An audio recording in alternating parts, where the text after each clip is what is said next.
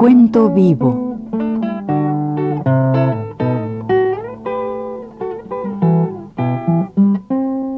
Mis décadas.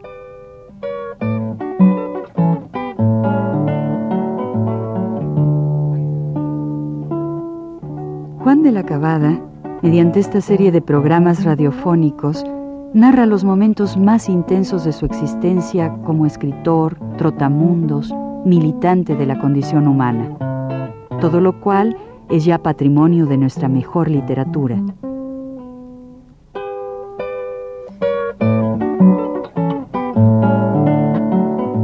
Con ustedes, Juan de la Cabada.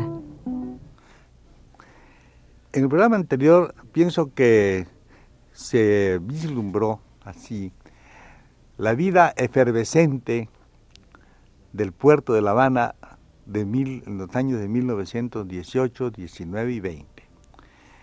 Y claro, esa, esa efervescencia general debía repercutir en un, en un joven que estaba viviendo dentro de este medio. Por eso es que, claro, mm, creo que de todo lo que, de todas las, las lo que había en realidad de vitalidad en, este lugar, pues todo esto pues lo recibí yo natural y me, y, me, y, llevaba una vida bastante inquieta y agitada, ¿no?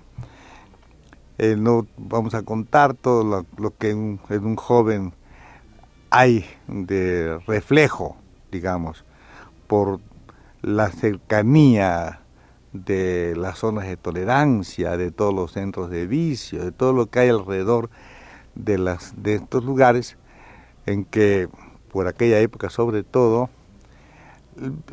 cuando la, la, época de la danza de los millones, que era una época en que Cuba se pagaba muy bien, bueno, se ganaba dinero, para, había dinero, ya esa derrama también llegaba a los trabajadores un poco, ¿no? Por ejemplo a mí, ¿no?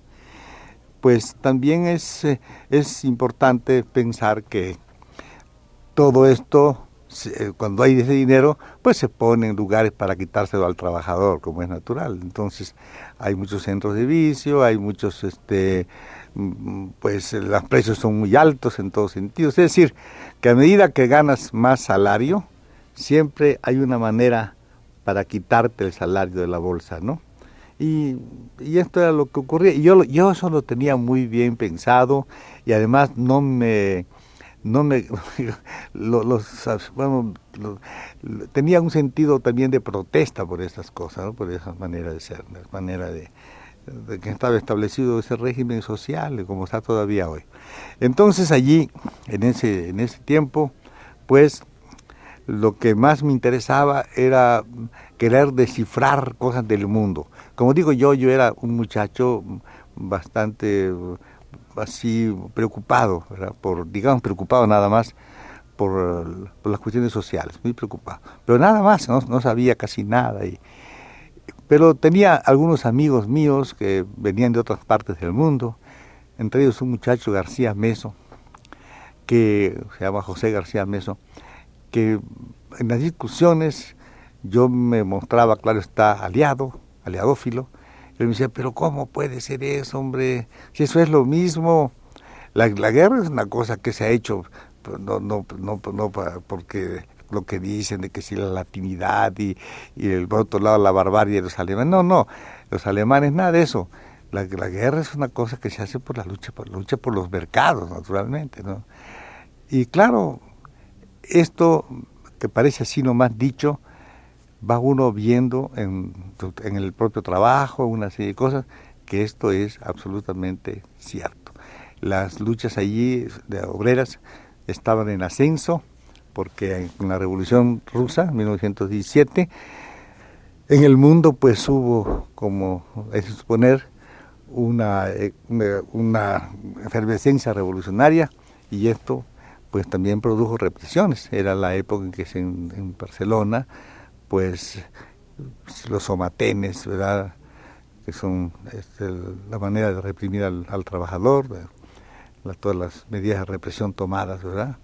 Para golpear, para asesinar, para esto que dicen poner el orden, vamos, lo que hemos oído un poquito de estos días, por algún señor que habla de que puso el orden en México y que le da mucho gusto. Pues esas cosas eran las que, las que habían en ese tiempo allí, ¿verdad? Los somatenes y eso.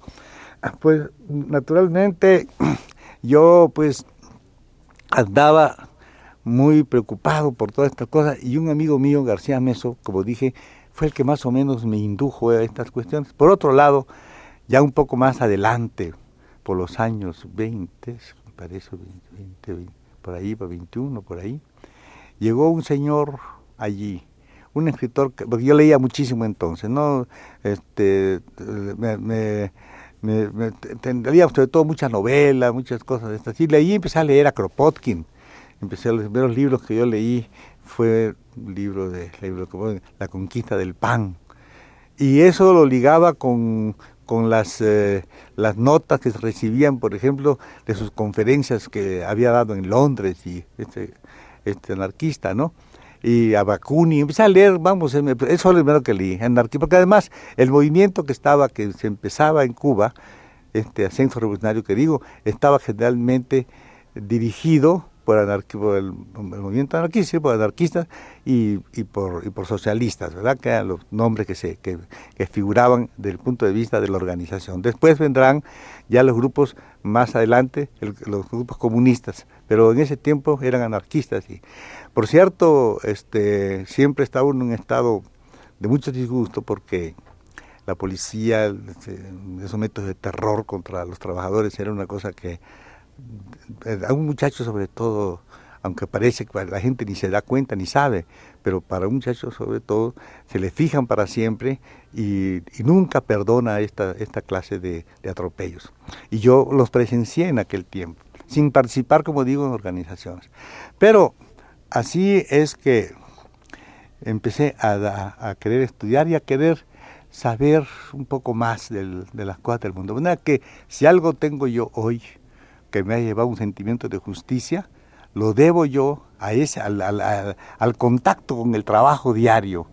Si hubiera sido un chamaco, me hubiera quedado en mi casa estudiando tal vez algunas cositas y pues no hubiera tenido quizá esta a los 18, 19 años, cuando salgo de Cuba, no hubiera tenido yo esta inquietud y no hubiera tenido este, esta, esta conciencia social que ya empezó a despertar en mí precisamente en La Habana.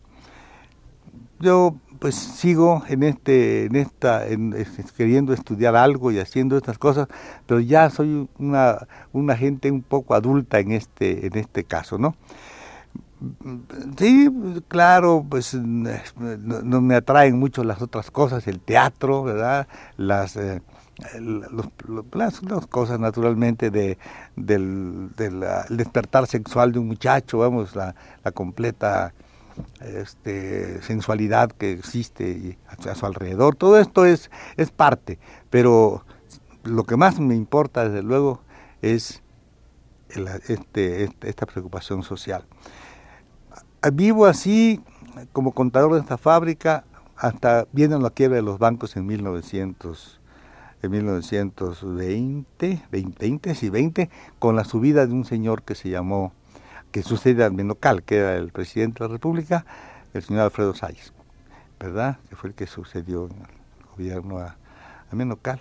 Y yo pues me tengo interés en salir de México, ¿verdad? Digo, venir a México, no a México, sino irme por el mundo, vamos, no, no sabía dónde.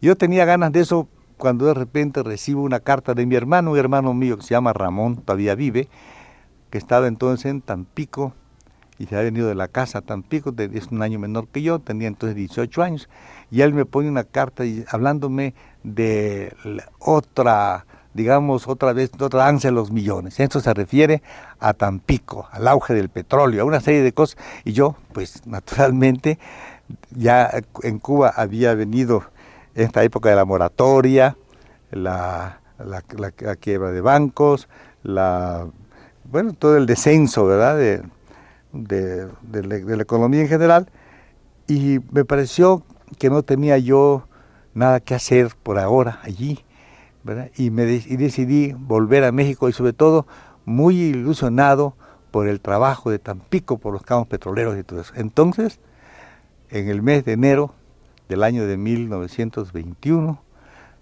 regreso yo a México, regreso a mi país. Vine con un barco que se llamaba el Yucatán, por cierto, y que hacía el viaje a Progreso, Veracruz, Tampico.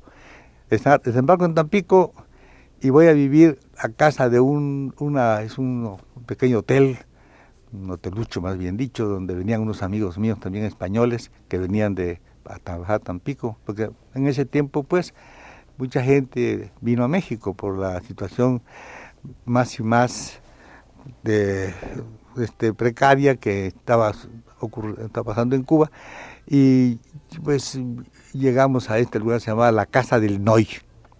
La Casa del Noy era una especie, yo creo, de corral, porque este, eran los cuartos, pero esos cuartos estaban separados, ¿verdad? Por unas, eh, por, eh, no, no, no, era, había paredes, digamos, propiamente dichas, ¿no? Sino que eran de tabla las comunicaciones y todo, que se oían las conversaciones de todo el mundo, uno conoce y todo. Y bueno, pero como uno es un, pero caramba, qué barbaridad. ¿Sabe cuánto valía un cuarto en ese tiempo en Tampico, que era carísimo? En ese corral, valía un peso el cuarto, con su cama y todo, pues a mí me parecía muy bien, y a mis amigos también, y ahí empezamos a, ya cambiamos de vida, y desde luego yo estaba completamente extrañado de este México que yo no conocía. Yo conocía lo que es mi pueblo, lo que es la parte del sureste, pero estas, este, estas, estas cosas un poco broncas. De, la, además, el día que llego a Tampico había en la, la, plaza que se llamaba La Libertad siete mil hombres que iban a subir al campo de todas partes del mundo. Había pues alemanes, había suecos, había este, pues, eh, holandeses, venezolanos, cubanos, toda esta gente amontonada ahí para subir a los campos, sea lo que era Sacamistle, los nombres de Lébano, todas estas cosas eran las que, las que, que rifaban, digamos, allí, ¿verdad? Y tampoco rifaba el fifí, yo era un chico fifí, hay que confesarlo que sí, era un viejito muy fifí, de corbata, naturalmente, y todos los muchachos que ganaban dinero, que tenían importancia allí, no eran esos de corbata. Eran los muchachos que llevaban camisola, pantalón de montar, tacos, sombreros tejanos, los que iban a trabajar a los campos petroleros. Yo este, estuve un poco de tiempo allí, observando, viendo.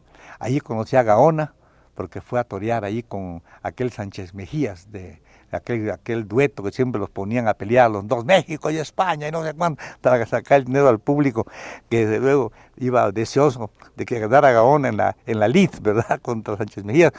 Y era esa, esa, esa pugna que existía y me acuerdo que un día voy a contar eso de los toros porque es muy importante para mi, para mi vida en Tampico. En una tarde, un domingo, voy a los toros con mi hermano que había bajado del, del, monte, como llaman allí, de los campos petroleros, y al día siguiente debería yo subir para trabajar en una compañía que se llama la International Petroleum Company. Después contaremos lo que sigue.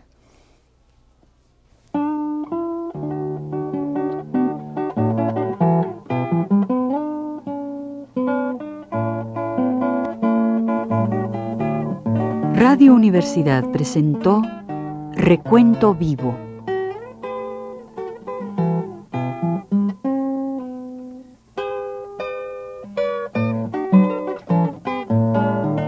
Mis décadas por Juan de la Cabada.